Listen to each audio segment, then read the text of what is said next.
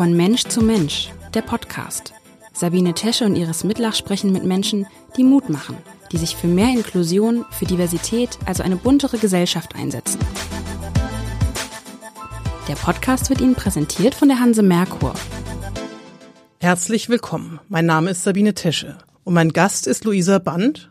Sie ist 21 Jahre alt, studiert Politikwissenschaften an der Uni Hamburg. Sie ist intelligent, hübsch, kann toll schreiben und wunderschön malen, trifft sich gern mit Freunden und ist eigentlich ein ganz normales Mädchen. Sie hätte zumindest gerne, dass andere sie so wahrnehmen. Allerdings sind ihre Erfahrungen oft andere. Denn Luisa Band sitzt im Rollstuhl und kann aufgrund einer Nervenerkrankung nur den Kopf bewegen. Aber dennoch lebt sie ihre Träume, sagt sie. Frau Band, herzlich willkommen hier. Hallo. Sie kommen ja heute direkt äh, von Ihrem Praktikum bei der Wochenzeitung Die Zeit. Ähm, wie läuft es dort und an was für einer Geschichte arbeiten Sie gerade? Ja, es läuft sehr gut. Ich bin bei, ähm, bei Zeit Online beziehungsweise bei Zeit Campus und da arbeite ich gerade an einem Bericht über Studieren mit Behinderung, ganz passend, weil ich das Thema sehr unterrepräsentiert finde und mich da eingebracht habe und gesagt habe, dass ich da sehr gerne ein Stück drüber schreiben würde. Was heißt unterrepräsentiert äh, vom Thema her oder dass es nicht genügend Studenten mit äh, Behinderung gibt oder was ist unterrepräsentiert? Das Thema generell. Also ich finde, dass ähm, das Thema Studieren mit Behinderung, das wird fast vergessen. Also man sieht immer an der Uni Hamburg zum Beispiel auch ähm, Flyer oder kleine Werbebilder, auf denen steht, ja, wir sind ganz divers unterwegs und haben auch viele Studierende mit Behinderung. Das ist auch der Fall. Aber ich finde, dass in den Medien oder auch in Magazinen wie bei Zeit Campus relativ wenig über das Thema berichtet wird. Und ich finde, das sollte sich ändern, damit wir eben sichtbarer werden. In welche Richtung geht denn Ihre Geschichte? Also befragen Sie, wie es ist, äh, mit Behinderung zu studieren oder in welche Richtung geht das? Ich mache das aus einer sehr persönlichen Perspektive. Also es ist sehr viel, dass ich darüber berichte, was so meine Erlebnisse sind, was ich an der Uni erlebt habe, was vielleicht nicht so gut läuft, was gut läuft, was so die Barrieren sind, die vielleicht abgebaut werden sollten. Das würde mich gleich interessieren. Sie studieren Politikwissenschaften, ich ja auch, und das wahrscheinlich im sogenannten Pferdestall. Ist der denn Richtig. inzwischen barrierefrei? Weil der war damals, meine ich nicht, so. Ist allerdings auch schon 30 Jahre her. Der ist größtenteils barrierefrei. Also da gibt's einen Fahrstuhl, der natürlich auch ab und zu ähm, gewartet wird. Das ist dann immer sehr blöd, weil ich dann eben nicht in die Seminarräume reinkomme. Aber ansonsten ist das ganz in Ordnung, so, weil einige Räume sind natürlich etwas klein, aber ja, aber der Pferdestall wird ähm, gerade saniert. Also wir wurden jetzt sowieso ausquartiert. Genau. Und wie haben so die Studenten auf Sie reagiert? Also Sie sagen jetzt positive, negative Erlebnisse. Können Sie da mal berichten? Wie ist das ähm, mit Ihrer Behinderung? Also man muss ja vielleicht sagen, dass Sie eben äh, außer Ihrem Kopf äh, eigentlich nichts bewegen können. Sie sind also auf Vollassistenz angewiesen. Ähm, wie ist das so an der Uni? Hatten Sie, wie waren so die ersten Reaktionen? Gab es da Reaktionen? Werden Sie ignoriert oder eher gar nicht oder eher hilfsbereit? Wie ist das?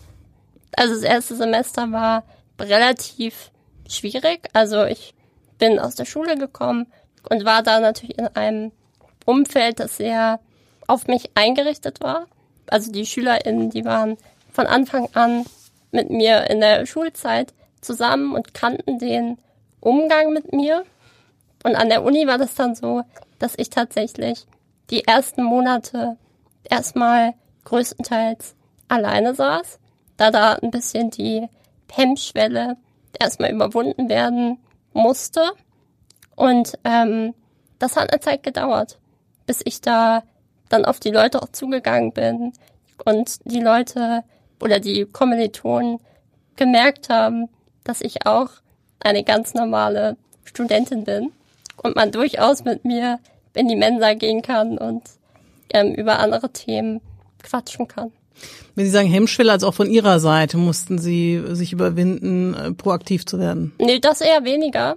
Das ist eher die Hemmschwelle ähm, auf der anderen Seite. Also ich bin, glaube ich, sehr selbstbewusst und gehe immer gerne auf Leute zu. Aber oft erlebt man dann halt auch Ablehnung. Also dann wird einem nicht geantwortet oder der Platz bleibt neben einem eben leer. Wie geht es Ihnen dann damit? Ist das tatsächlich, wenn Sie sagen, eine neue Erfahrung gewesen? Ist das eine Art, fühlen Sie sich diskriminiert oder wie, wie verwendet man das? Ich glaube, man wird, ähm, also einem wird dann erst bewusst, dass man vielleicht doch anders ist. Also in meinem Alltag, da bemerke ich das oft gar nicht. Wenn ich mit meinen Freunden zusammen bin, dann ist das für mich alles ganz normal. Oder auch in meinem Alltag. Das ist ja einfach mein Leben, so wie ich bin. Und wenn es dann eben zu solchen Situationen kommt, dann wird einem das wieder bewusst und dann merkt man, Mensch, es gibt noch viele Dinge, die sich ändern müssen und da muss noch viel Aufklärungsarbeit geleistet werden in dem Bereich. Ja, weil ich wollte nämlich auch darauf, Sie haben ja relativ viel Praktika gemacht und Sie haben auch bei uns beim Abendblatt ähm, während des Praktikums in der Redaktion von Mensch zu Menschen sehr beeindruckenden Artikel über sich geschrieben. Sie haben äh, geschrieben, ich zitiere mal, dass Menschen Sie anstarren, als seien Sie vom Mars gefallen, als geistig behindert abstempeln. Und ich wollte eigentlich fragen, das war vor fünf Jahren und ja. ich hatte so ein bisschen, ne, Inklusion ist ja in allen ähm, aller Munde. Ähm, es hat sich in den letzten Jahren eigentlich, denkt man, viel in der Öffentlichkeit getan. Mm, würden Sie das immer noch so schreiben oder haben Sie das Gefühl, Sie werden, wenn Sie das jetzt beschreiben, so ein bisschen Ihre Studenten, Studierendenerfahrung, dann ist das nicht so viel anders oder empfinden Sie es doch als anders? Das ist nicht viel anders. Also eigentlich hat sich die Situation gerade mit dem Anstarren sehr wenig verändert. Also es kommt auch immer ein bisschen darauf an, wo man ist. Ich war jetzt im Sommer auch ähm, ein paar Tage in Berlin. Da ist mir das gar nicht aufgefallen. Also da hatte ich das Gefühl, kaum Blicke abbekommen zu haben. Aber wenn ich so in meiner Gegend bin oder in Hamburg irgendwo, dann bekommt man schon sehr viele Blicke ab. Was wäre Ihnen lieber? Also, dass man sie nicht anblickt oder dass man sie anspricht? Also, was wäre so Ihr Wunsch? Also, ansehen ist ja völlig in Ordnung, aber teilweise drehen sich die Leute ja nach mir um und gucken immer wieder und starren richtig. Und dann wünsche ich mir immer, dass die Leute ähm, eher auf mich zukommen. Und irgendwie, wenn sie eine Frage haben, dann fragen sie einfach. Das ist oft einfach angenehmer für alle. Was auch oft ist, was ich auch mal festgestellt ist, habe, ist, Sie haben ja nur eine Assistenz. Ähm, wenn jemand eine Frage oder irgendwas hat, wird da immer noch die Assistenz angesprochen. Oh ja. Das ist sehr doch, oft. Ja. Oder auch wenn ich essen bin mit Freunden oder mit meiner Familie, dann wird auch oft gefragt, was ist sie denn? Also dann werde ich nicht gefragt. Das erlebe ich auch oft. Und haben Sie da schon eine Methode, um darauf zu reagieren, entwickelt? Also äh, oder nehmen Sie das so hin? Ähm, Sie sind ja eigentlich nee, sehr selbstbewusst. Also ich nehme das nicht hin. Ich sage dann immer, ja, also ich nehme das und das oder ich sage, Sie können mich auch selbst fragen. Oder meine Freundinnen oder meine Eltern sagen, nö, das kann sie auch selbst sagen. Genau. Können Sie sich erklären, warum das so ist, dass äh, wir jetzt im Jahr 2021 noch immer viele Menschen nicht fähig sind, Menschen mit Behinderung als völlig Teil unserer Gesellschaft zu betrachten? Ich glaube, wir haben sehr lange das Modell der Integration gelebt, also dass wir Menschen mit Behinderung integrieren, aber eher zum Beispiel in speziellen Schulen, zwar als Teil der Gesellschaft, aber nicht wirklich zum Beispiel in jeder Schule.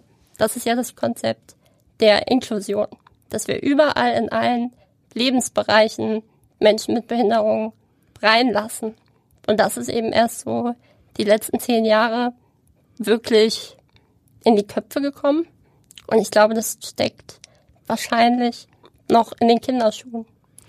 Wie war das denn bei Ihnen? Wie sind Sie aufgewachsen? Vielleicht fangen wir erstmal einmal damit an, dass Sie den Zuhörerinnen und Zuhörern beschreiben, was Sie für eine ähm, Krankheit haben, also in welchem, ne, wie, wie Sie leben und was das für Ihr Umfeld bedeutet.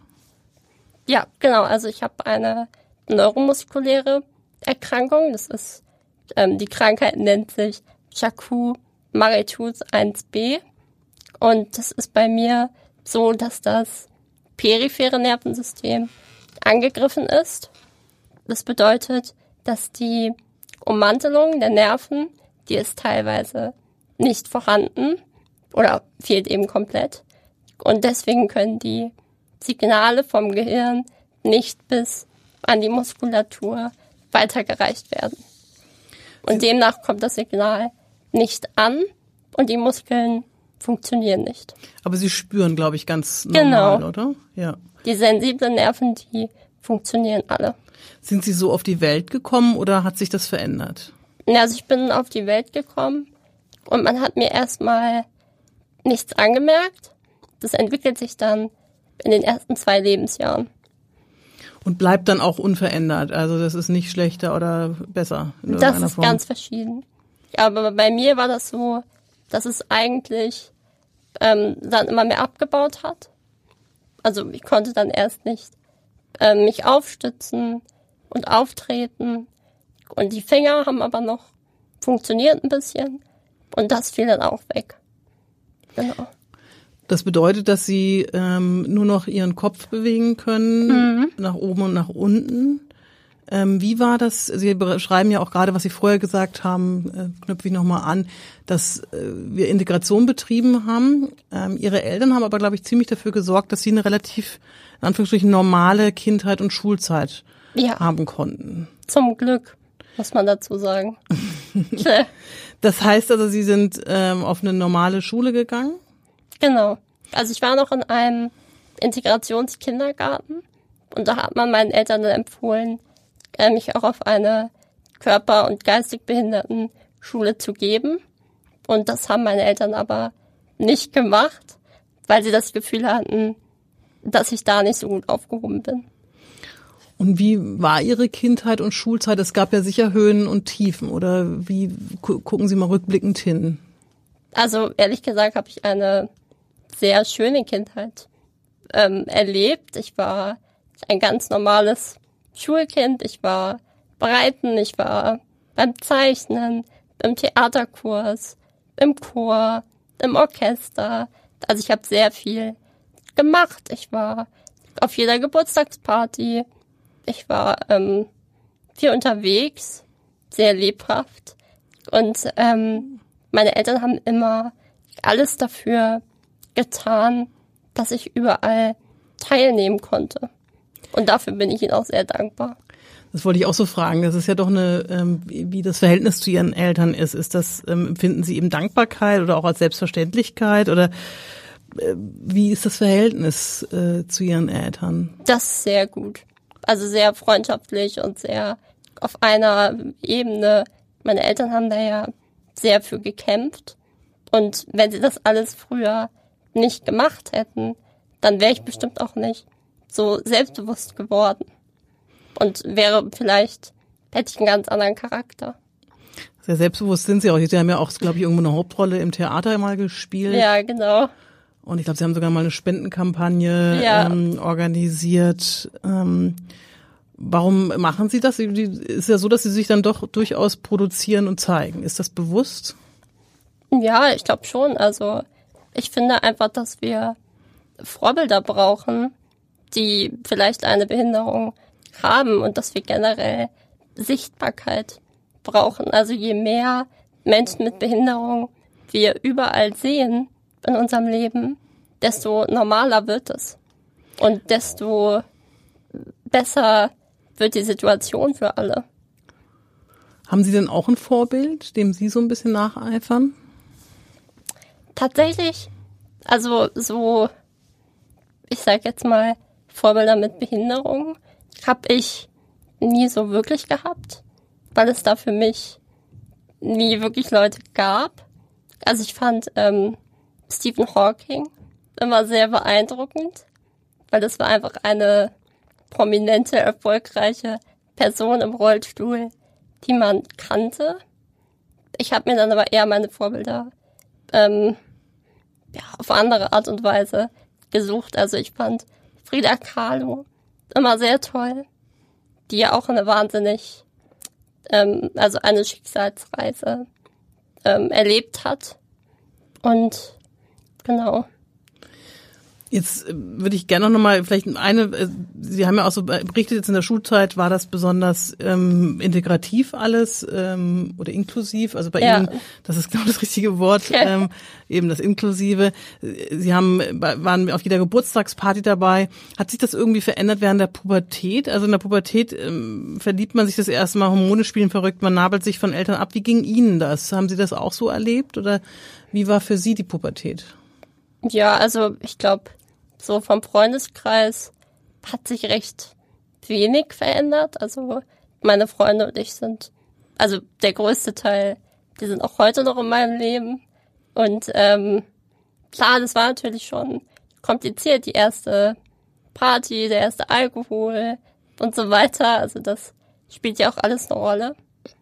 Aber meine Eltern haben auch da dafür gesorgt, dass ich da fast an allem teilnehmen kann. Natürlich war ich da nicht mit auf dem Kiez oder in irgendeinem Club und so weiter, aber wenn so um Hauspartys ging, da war ich dann auch immer äh, zur Stelle. Ja. Was ich auch noch aus diesem Artikel erinnere, dass Sie, den Sie geschrieben haben für uns damals, dass Sie so gesagt haben, Sie, sie leben ihre Träume, so gut es eben geht. Mhm. Und ihr größter Wunsch ist es, Journalistin zu werden. Was fasziniert Sie denn an dem Beruf? Ich glaube, dass man jeden Tag immer Neues kennenlernt und entdeckt und immer up to date ist und vielleicht auch Missstände aufdenken kann und über spezielle Themen berichtet und sie größer macht und in die Welt hinausträgt. Wo haben Sie denn jetzt schon überall Praktika gemacht? Also ich, Sie hatten relativ viel gemacht, als wir uns vor fünf Jahren zum ersten Mal gesehen haben, aber ähm, wo waren Sie inzwischen noch oder wo haben Sie, waren Sie überall schon? Also ich war bei, RTL, bei RTL Nord, ich war beim NDR, bei NDR 90,3 beim Radio, dann ähm, beim Abendblatt und äh, jetzt bei der Zeit. Und in welche Richtung tendieren Sie? Eher äh, Hörfunk, Fernsehen, Schreiben? Beim ähm, also ich bin ja jetzt bei einem Magazin und auch beim Online-Print und das ähm, interessiert mich schon sehr.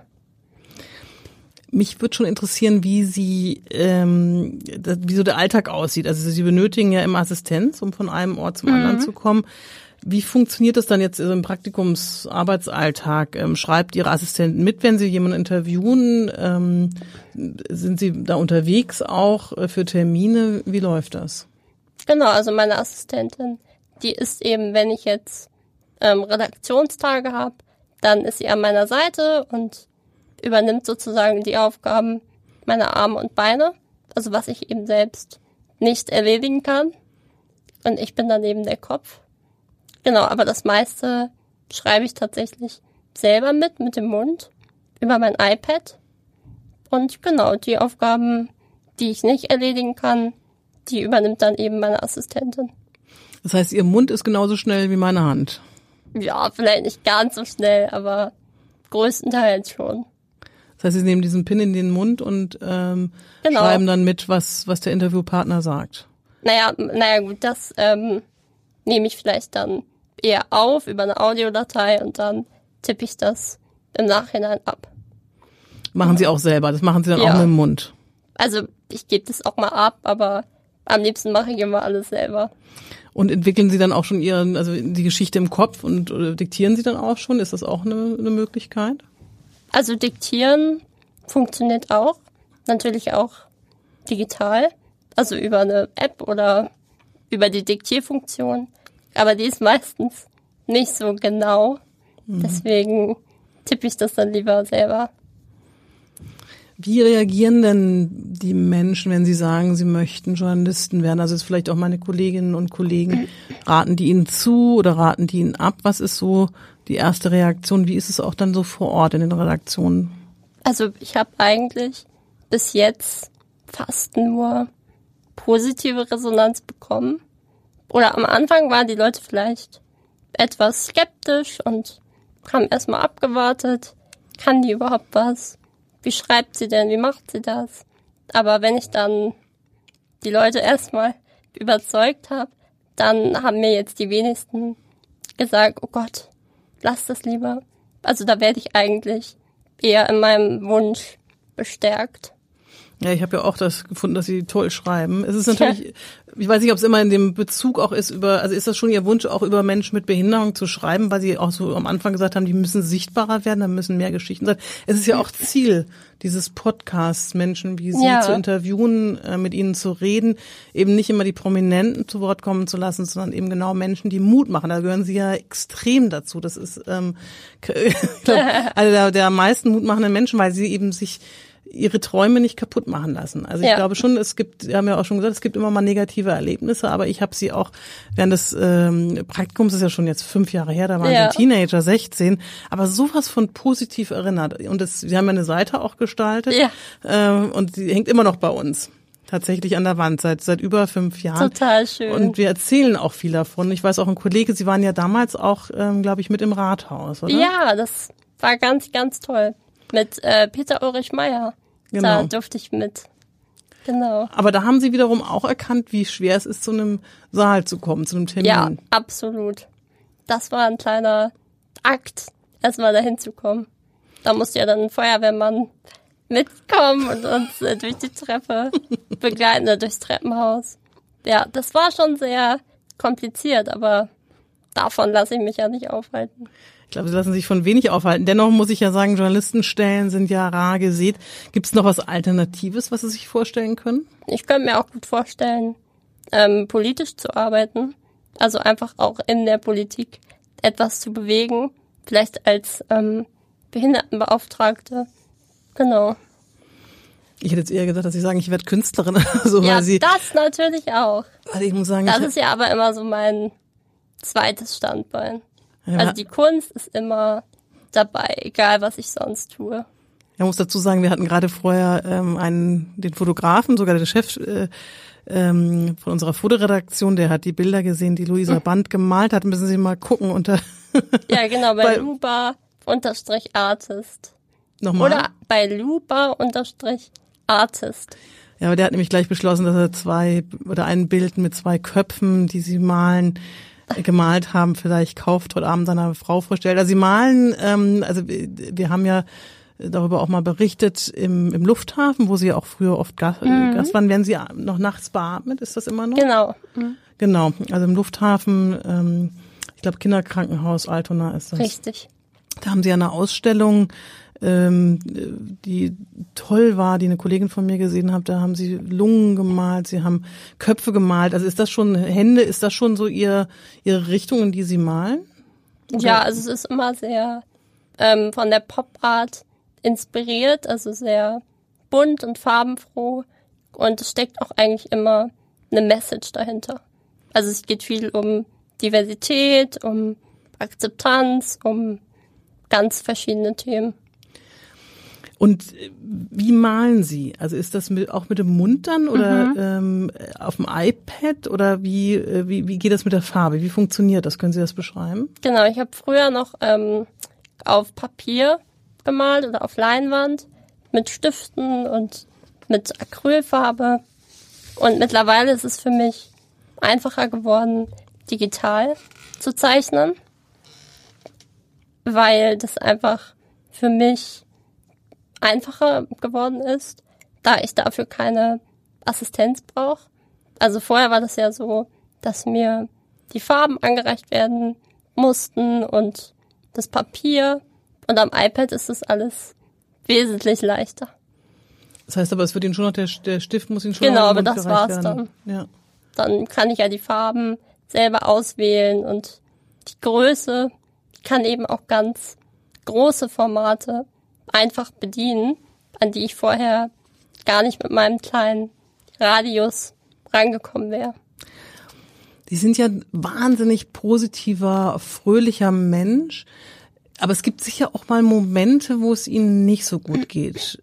Was hilft ihnen da? Ich glaube, man, also na klar, es gibt immer auch mal negative Momente oder Erfahrungen oder Erlebnisse. Aber ich glaube, man muss sich immer auf das fokussieren, was man kann und nicht auf das, was man nicht kann. Und das lässt mich auch jeden Tag positiv nach vorne blicken. Also auf Englisch klingt das ganz gut. Focus on your abilities, not on your disabilities. Das finde ich ist ein wunderbarer Schlusssatz und ähm, sollte vielen Leuten hoffentlich Mut machen, dass man alles eigentlich erreichen kann, wenn man so positiv denkt, auch Hilfe natürlich hat. Ähm, aber ähm, Luisa Band, ich glaube, von ihr werden wir noch entweder als Künstlerin, als Journalistin oder Politikerin hören. Vielen, vielen Dank für Ihren Besuch. Sehr gerne. Dieser Podcast wurde Ihnen präsentiert von der Hanse Merkur. Weitere Podcasts vom Hamburger Abendblatt finden Sie unter abendblatt.de slash podcast. Hier finden Sie auch alle aktuellen Podcast-Themen und unseren neuen Podcast-Newsletter.